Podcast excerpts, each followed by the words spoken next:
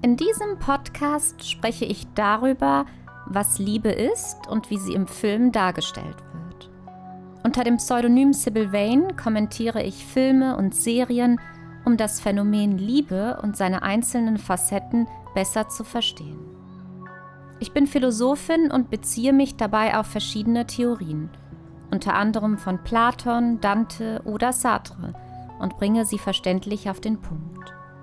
Denn für mich ist Film viel mehr als nur ein Medium der Unterhaltung. Filme können zum Spiegel unseres Geistes werden und komplexe philosophische Probleme illustrieren. Erkennt man sich selbst in den Liebesgeschichten und Personen wieder, kann man in diesem Podcast auch etwas über die eigenen romantischen Vorstellungen und Widersprüche erfahren.